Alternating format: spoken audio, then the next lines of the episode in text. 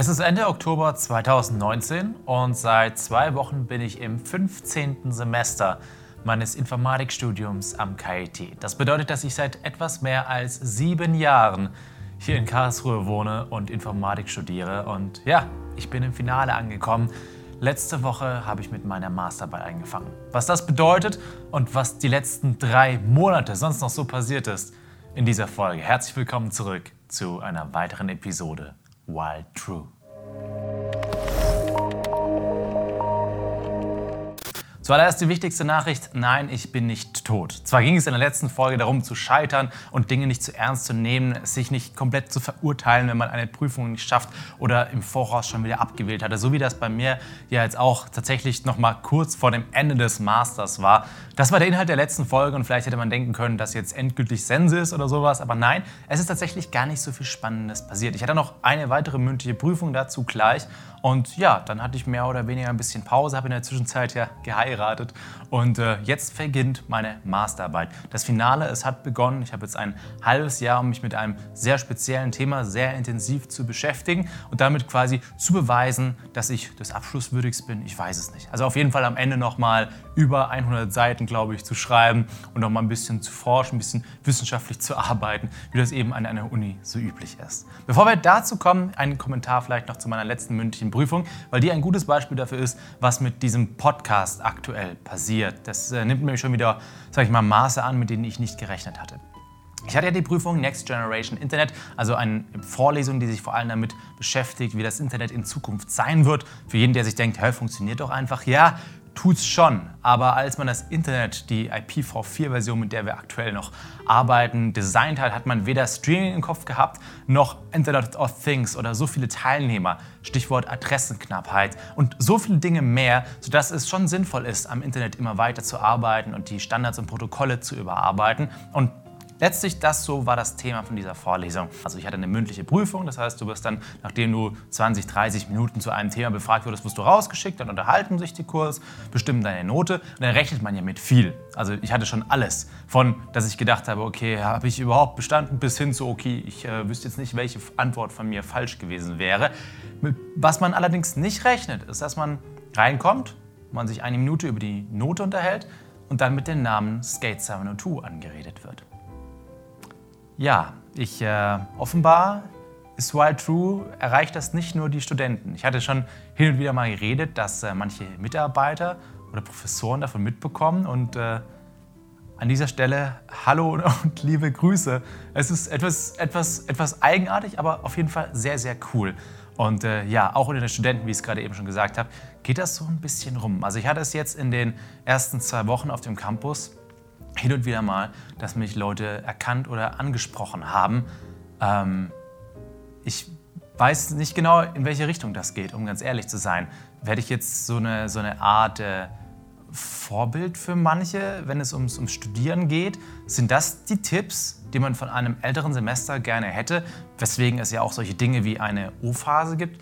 Das ist auf jeden Fall eine sehr interessante Entwicklung und deswegen tut es mir besonders leid, dass ich jetzt äh, so lange keine Episode gebracht habe, denn gerade in diesem Kontext merke ich wirklich, wie wichtig und wie viel es den Leuten auch bringen kann, einen Podcast wie diesen hier zu hören. Gar nicht so als durchschnittlicher, vielleicht auch Anschauer meines YouTube-Kanals, der halt es ganz spannend findet, Informatik studieren, sondern wirklich gezielt auf diese Zielgruppe von Informatikstudenten, die sich gerade am Anfang oder in der Entscheidungsphase befinden oder noch kleiner die Zielgruppe Informatikstudenten am KIT oder Studenten im Allgemeinen im KIT. Dass äh, das in diese Richtung geht, habe ich mal wieder nicht kommen sehen und war überrascht über das Feedback jetzt in den ersten Wochen.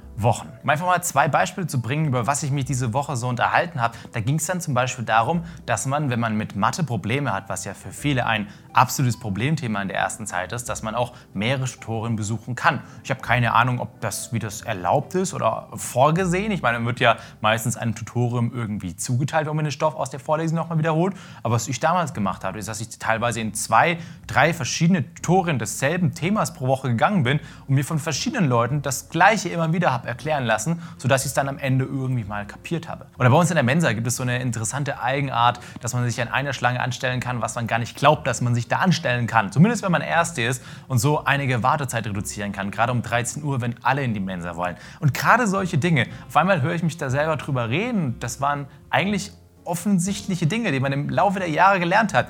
Aber vielleicht eben nicht ganz offensichtlich. Und dieser, gerade diese Verschiebung des Standpunktes bekomme ich in letzter Zeit immer mehr mit. Da ging es ja darum, wer zum Beispiel eine bestimmte Vorlesung hält, welcher Prof das ist. Und ehe ich mich versehe, google ich dann auf dem Handy, um herauszufinden, wer das eigentlich ist und finde es total spannend, was eigentlich dessen Forschungsschwerpunkt ist, was der eigentlich macht, wo der eigentlich herkommt, was die Geschichte ist, obwohl das etwas ist, was mich als Erstsemester zum Beispiel gar nicht interessiert hat. Da waren das irgendwelche Leute mit dem Professorentitel, die vorne standen und vor bis zu 1000 Leuten irgendwas über irgendwelchen Stoff erzählt haben, die ich entweder verstanden oder kein bisschen verstanden habe. Und dieser Shift, sage ich mal, auch in der Wahrnehmung der Uni, nicht nur so als, als das, was halt nach der Schule kommt, sondern als das, was es ist, ein, ein, ein Forschungsplatz, ein Ort des Wissens, das hat sich in den letzten Jahren, wie gesagt, 15. Semester, das bedeutet, dass dann sogar die Krankenkasse irgendwann mal bei dir anklopft und sagt, ey, äh, Studentenversicherung ist ja schön und gut, hast, äh, hast du toll genutzt, aber so langsam äh, solltest du mal fertig werden. Hat das denn einen Grund, dass du immer noch am Studieren bist? Warst du krank oder im Ausland oder was ist denn eigentlich los bei dir? Weil wir können dich nicht mehr zum normalen Tarif versichern. So, das ist, äh, du bist da raus werd endlich mal mit deinem scheiß Studium fertig. Also das bedeutet 15. Semester. Und äh, ja, was soll ich sagen? Ey, ich habe halt lang studiert. Ich habe ja auch echt äh, so einiges nebenher noch aufgebaut. 15. Semester und mir fehlen, glaube ich, noch drei oder vier Blöcke. Ich habe noch die eine oder andere mündliche Prüfung und besuche tatsächlich jetzt noch mal zwei Vorlesungen. Die eine davon Software-Evolution, wo es darum geht, wie man eben Software über einige Zeit herausentwickelt. Hatten wir jetzt gerade in der letzten Vorlesung, haben wir über COBOL gesprochen. Kennt jemand von euch COBOL? Ist eine Programmiersprache Sprache. Und wenn du jetzt auf einen Schnips Cobol ausschalten würdest und jegliche Software, die auf Cobol basiert, ausgeht, obwohl diese Sprache 60, 70 Jahre alt ist, dann würde die Welt einfach erliegen. Da würde keine Versicherung, keine Bank mehr funktionieren, weil so viele noch auf altem Cobol-Code funktionieren. So viel zum Thema Software-Evolution. Das sind nämlich auch solche Dinge, die man nicht vorausgesehen hat. Die andere Vorlesung ist modellgetriebene Softwareentwicklung und das ist wirklich spannend, weil modellgetriebene Softwareentwicklung als Themengebiet ist ja etwas, wo ich äh, mich schon seit meiner Bachelorarbeit damit beschäftige, dann über diverse Hiwi-Jobs, Praktika, Seminare immer wieder in diesen Kontext reingerutscht bin. Und es war jetzt das erste Mal letzte Woche, dass ich in der Vorlesung sitze wirklich auf jeder neuen Folie denke, das hast du schon mal gesehen. Also, dass du drin sitzt in der Vorlesung, ohne sie jemals gehört zu haben und 90 Prozent des Stoffs einfach schon kennst. Sogar teilweise so richtige miese Feinheiten, weil du einfach damit schon mal gearbeitet hast und das bei einem durchaus fortgeschrittenen Thema, wie jetzt der modellgetriebene Softwareentwicklung. Das war wirklich spannend. Ich muss aber auch ehrlich sagen, dadurch wird die Vorlesung nicht langweilig. Es macht nur umso mehr Spaß, weil du dich auf jeder neuen Folie freust. Auch bei wirklich so komplexen, da waren dann irgendwelche Modelle, wo schon ein paar Studenten so schwer geatmet haben. So, hä, was ist das denn jetzt komplex? Und du guckst da drauf. Ach so, ja, aber das ist ja auch nur ein Teil des Bildes. Da habe ich schon viel größere Sachen gebraucht dafür. Ey, das ist echt total verrückt. Also vielleicht an dieser Stelle auch als, als Lehre aus genau dieser Situation. Ey, Hiwi-Jobs, super hilfreich. Ich habe noch nie, oder? Nö, ich habe wirklich noch nie einen Hiwi-Job gemacht, wegen der Bezahlung. Ich meine, ich hatte mehr oder weniger immer dieses, dieses YouTube-Ding, das auch Dinge finanziert hat. Aber Hiwi-Jobs waren für mich immer für Connections ganz geil oder weil mich einfach der Inhalt interessiert hat. Äh, ich habe tatsächlich auch mal einen Hiwi-Job abgelehnt, äh, weil das etwas war, weil ich, was ich schon konnte. Das muss man sich auch mal so vorstellen. Es gibt doch keine einfachere Arbeit, die du an der Uni machen kannst, als in einem Forschungsgebiet arbeiten, was du schon weißt, wie es geht. Und ich hatte das abgelehnt und habe stattdessen lieber etwas gemacht, wo ich überhaupt keine Ahnung von hatte, weil ich mir gesagt habe, ey, da lerne ich ja noch was dabei, da werde ich dafür bezahlt, dass ich was Neues lerne. Und so bin ich an die Dinge herangegangen, auch die ganzen Jahre als Tutor. Das war für mich Training, sowohl in Programmieren als auch in Dinge beibringen. Und offenbar hat es mir echt was gebracht. Dass ich dafür bezahlt wurde, war immer nur so ein Nebeneffekt. Deswegen ja, also da sieht man wieder, was das dann doch Jahre später noch für Auswirkungen haben kann. Jetzt aber endlich zur Masterarbeit. Ich muss den Titel ablesen, ich kann den nämlich noch nicht auswendig. Der aktuelle Titel, und nach einer Woche weiß man das noch nicht, also es ist ein Working-Title, der sich vielleicht noch mal ändert, aber der Inhalt ist soweit fest, heißt Domain-Specific Language for Data-Driven Design Time Analysis and Result Mappings for Logic Programs. Das steht da zumindest so auf meinem Handy. Ich glaube, wir sollten den Titel erstmal ein bisschen auseinandernehmen. Der erste Teil ist klar. Domain-Specific Language ist eines meiner absoluten Lieblingsthemen, lebt auch wieder im Kontext der modellgetriebenen Softwareentwicklung und ist letztlich das, über was ich mehr oder weniger in diese ganze Informatik-Ecke überhaupt erst reingekommen bin. Als ich angefangen habe mit Programmieren, ich habe keine Ahnung, wie alt ich war, es war entweder 10 oder 12, aber es war Visual Basic.net 2005. da muss ich angefangen haben zu programmieren. Und äh, einer der ersten Gedanken, an die ich mich zurückerinnere, die ich in meiner ersten Programmiererfahrung, wo man erstmal If-Else und so lernt, ähm, einer der ersten Gedanken, die ich damals hatte, war, warum ist diese Sprache so, wie sie ist? Warum sprechen wir diese oder warum nutzen wir diese Sprache genau so? Und kann man diese Sprache auch irgendwie verändern oder andere Sprachen nutzen, die dann was anderes bringen? Also der, die Grundidee eines Paradigmas und die Grundidee von domänenspezifischen Sprachen, denn das ist auf Deutsch übersetzt Domain Specific Language. Domänenspezifische Sprachen sind dafür ausgelegt, einen bestimmten Anwendungsfall perfekt zu lösen oder viel besser als eine General Purpose Programmiersprache, also eine allgemeine Programmiersprache. Was gibt es da für schöne Beispiele? Nehmen wir an, du möchtest ein Schienennetz modellieren. Dann ist klar, du kannst das in Java hinschreiben und für jede Abzweigung dann sagen, welche Schienen dahin fahren. Okay, das bedeutet dann, dass du vielleicht für dein kleines Netz von Karlsruhe dann 10.000 Zeilen Java-Code hast, die das perfekt modellieren. Das bedeutet, du bist ja ewig lang dran und es kann kein Schwein mehr lesen. Viel besser wäre es doch, eine Programmiersprache zu haben, die exakt für diesen Fall Schienennetz entwerfen gebaut wurde. Das heißt, die wurde dafür designt, das zu modellieren. Bedeutet, du hast kannst Dinge, wo du vielleicht 100 Zeilen Java brauchst, dann in einer Zeile erschlagen. Es ist viel ausdrucksstärker und deswegen auch viel lesbarer. Wenn man so möchte, ist das auch so ein bisschen die Schönheit, die Scala als Programmiersprache mitbringt und der Grund, warum sie von den einen vergöttert und von den anderen gehasst wird. Ausdrucksmächtigkeit ist eine der Kernelemente von domänenspezifischen Sprachen, was dazu führt, dass sogar Leute, die in einem Thema nicht so fit sind, die müssen noch nicht mehr programmieren können, trotzdem Dinge ausdrücken können in einer Programmiersprache, wenn man so möchte, wo sie sonst nicht zu in der Lage wären. Und das ist einfach fucking magisch. Also keine Ahnung, das ist so, fasziniert mich schon seit sehr langer Zeit und äh, ja, ist das Kernthema meiner Masterarbeit. Jetzt habe ich gerade eben schon gesagt, es geht darum, dass Leute, die in etwas nicht so mächtig sind, sich ausdrücken können. Aha, und was möchte man denn ausdrücken? Und das ist jetzt der nächste Teil dieser Arbeit. Data-Driven Design Time Analysis. Design Time Entwurfszeit, also Software-Entwurf-Architektur zu einer Zeit, bevor die Software bereits programmiert wurde. Ganz wichtig in diesem Kontext ist, dass man eben früh schon Dinge herausfinden möchte, wie zum Beispiel in meinem Kontext Sicherheit, weil ein bereits programmiertes und laufendes und ausgeliefertes Produkt im Nachhinein sicher zu machen, ist unendlich viel teurer, als bevor man dieses Produkt gebaut hat, sich Gedanken darüber zu machen, wie man es sicher machen kann.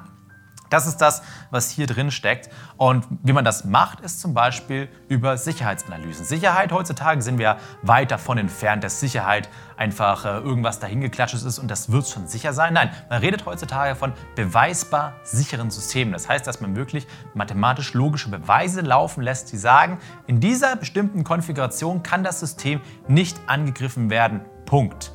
Und lustigerweise für die ganzen Verfahren, die wir nutzen, wird das bereits gemacht. Wenn mal wieder irgendein Server oder irgendwas gehackt wurde, dann ist es meistens menschliches Versagen und nicht, weil der zugrunde liegende Algorithmus verkackt hat. Dann wurde irgendwas falsch implementiert, falsch eingesetzt oder für irgendwas genutzt, wo es gar nicht gedacht wurde oder schlichtweg, das mache ich morgen und dann nie wieder drüber nachgedacht. Das sind diese Punkte, an denen heutige Systeme ganz oft versagen. Und auch das möchte man natürlich gerne, natürlich gerne im Voraus irgendwie simulieren, verstehen können. Und da wäre es doch eigentlich ganz cool, das in einer eigenen Sprache machen zu können. Denn was ist denn die Alternative? Die Alternative ist, dass der Softwarearchitekt ja in irgendeiner Form diese Analyse selbst schreiben muss. Das ist der letzte Teil des Titels, logische Programmierung. Er müsste also selbst quasi alle Regeln irgendwie formulieren. Ja, unter diesen Umständen darf der Benutzer nicht an das und das rankommen. Und ich weiß nicht, wie es euch geht, aber logische Programmierung ist echt verdammt eigen. Also da musste ich auch erst reinkommen und bin ich gerade auch wirklich nochmal von Grund auf am Lernen. Als Architekt, der auf einem sehr High-Level-Standpunkt steht und das System als Gesamtes sieht, möchtest du dich vielleicht nicht mit logischer Programmierung beschäftigen und alles sehr detailliert hinschreiben in einer Denkensweise, die nicht sofort intuitiv ist, erst recht nicht für einen Architekten. Das heißt, es wäre doch eigentlich ganz cool, wenn man eine Transformation, ein Mapping hätte, und das kommt auch in diesem Titel vor, zwischen Analyse, dem, was du gerne testen möchtest, der logischen Programmiersprache, die das für dich testet, und dem Ergebnis wieder zurück. Und genau das ist der Inhalt meiner Masterarbeit. Das ist, das ist auf jeden Fall ein Anfang. Also, dass ich schon in der Lage bin, in natürlicher Sprache über das Thema zu reden und das, glaube ich, verstanden habe, das ist schon ein ziemlicher Schritt. Bei meiner Bachelorarbeit habe ich dafür mehrere Wochen gebraucht, die ich dieses Mal gar nicht habe. Denn in ungefähr, lass mich überlegen, eineinhalb Wochen, zwei Wochen, sowas in die Richtung, soll ich schon meinen ersten Vortrag über dieses Thema halten.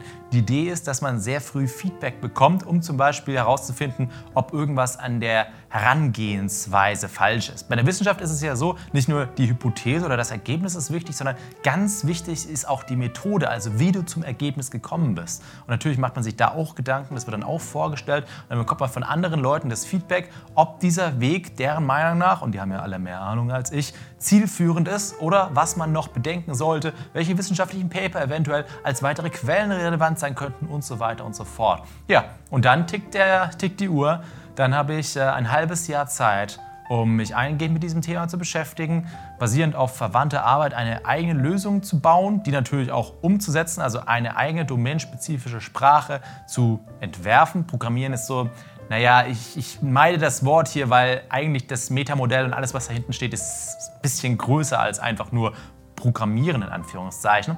Und dann natürlich auch zu evaluieren und zu zeigen, dass diese Sprache tatsächlich eine gewisse Mächtigkeit aufweist um genau dieses, na sage ich mal, Verständnisproblem zu lösen. Das ist äh, die Aufgabe für das nächste halbe Jahr und dann irgendwie, ich glaube, so in Größenordnung 120 Seiten sollen dabei rumkommen.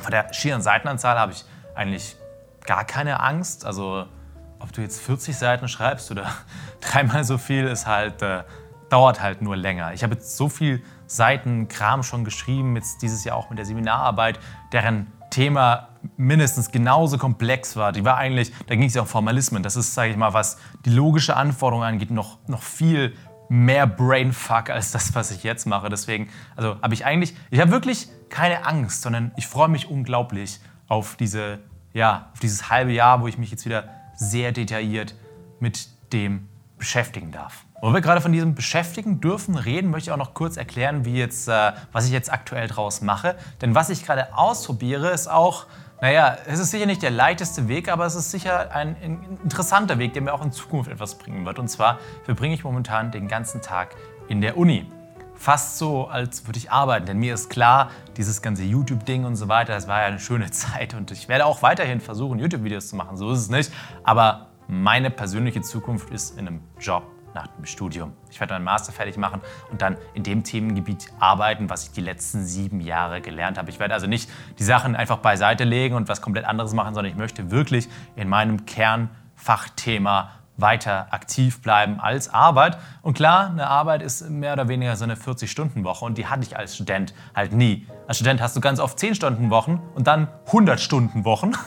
Vor allem, wenn du so ein ganz schlechtes Zeitmanagement hast wie ich und dann wieder 10-Stunden-Wochen. Oder du machst es so mit YouTube und hast sowieso noch nie was von der 40-Stunden-Woche gehört, weil du sowieso die ganze Zeit nur überall beschäftigt bist. Dann bist du ungefähr auf dem Stand, wo ich jetzt aktuell bin. Aber um das eben zu testen, um herauszufinden, wie das ist, das klingt jetzt banal, aber ey, ich habe sieben Jahre lang studiert und war davor in der Schule, habe ich eben jetzt versucht, das habe ich schon die letzte Woche gemacht, einfach den ganzen Tag in der Uni zu sein und auch wirklich zu tracken, wie viel Zeit ich mit was verbringe. Habe ja auch noch zu lernen, auf Prüfungen zu schreiben für die Masterarbeit und so weiter. Bin mal gespannt, wo mich das hinführt. Eine Sache, die ich auf jeden Fall schon herausgefunden habe, so Mittagsspaziergänge bringen mir sehr viel, um abzuschalten und machen mir auch sehr viel Spaß.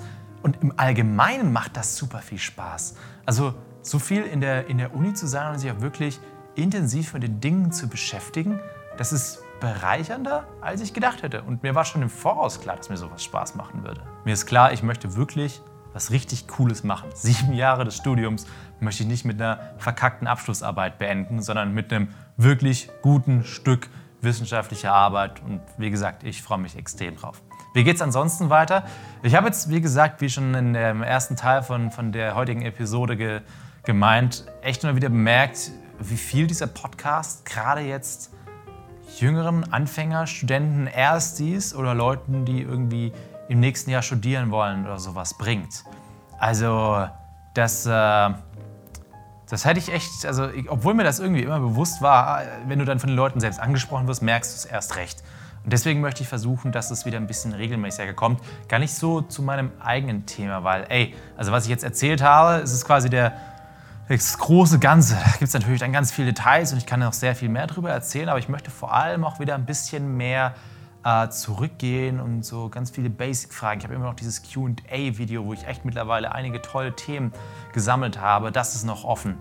Dann gibt es so viel Einsteiger-Sachen, so viele Dinge, solche kleinen Details, wie zum Beispiel jetzt mit den Hiwi-Jobs, diese Empfehlungen und solche Dinge, die ich einfach mal hier ansprechen möchte und noch mal ein bisschen mehr im Detail diskutieren. Also ich hoffe, dass ich ein bisschen mehr auch in diese Richtung gehe. Das ist jetzt zwar nicht 100% das, was mich persönlich vorantreibt, aber ich glaube, es ist das, was den potenziellen Zuhörern oder Zuschauern dieses Podcasts mit am meisten bringt. Und ey, ich rede doch sowieso den ganzen Tag über irgendwelche Themen. Also unterm Strich macht es für mich keinen Unterschied, aber ich glaube, es macht dieses Gesamtprodukt noch sehr viel interessanter und vor allem auch hilfreicher. Es ist wirklich spannend und das möchte ich jetzt hier am Ende nochmal sagen. Äh, wenn es dann zum Beispiel in solche Richtungen geht, dass ich tatsächlich Leute durch den Podcast oder durch den Kanal auch kennenlerne. Also Grüße an die Leute am KIT, die sich jetzt durch diesen diesen Wahnsinn hier überhaupt erst kennengelernt haben. Jetzt äh, wisst ihr mal wieder den aktuellen Stand. Ich habe jetzt mit meiner Masterarbeit angefangen.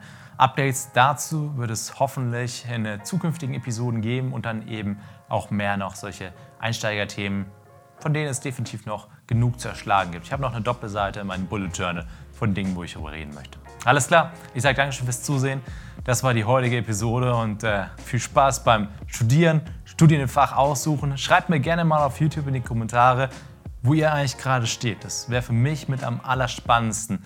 Seid ihr genauso wie ich total ausgebrauchter Endzeitstudent oder steht ihr gerade noch am Anfang oder könnt ihr euch das noch für die Zukunft erklären? Es ist total verrückt, wo die Reise hingeht, aber sie macht unglaublich viel Spaß. Und damit sage ich Dankeschön fürs Zusehen und bis zum nächsten Mal.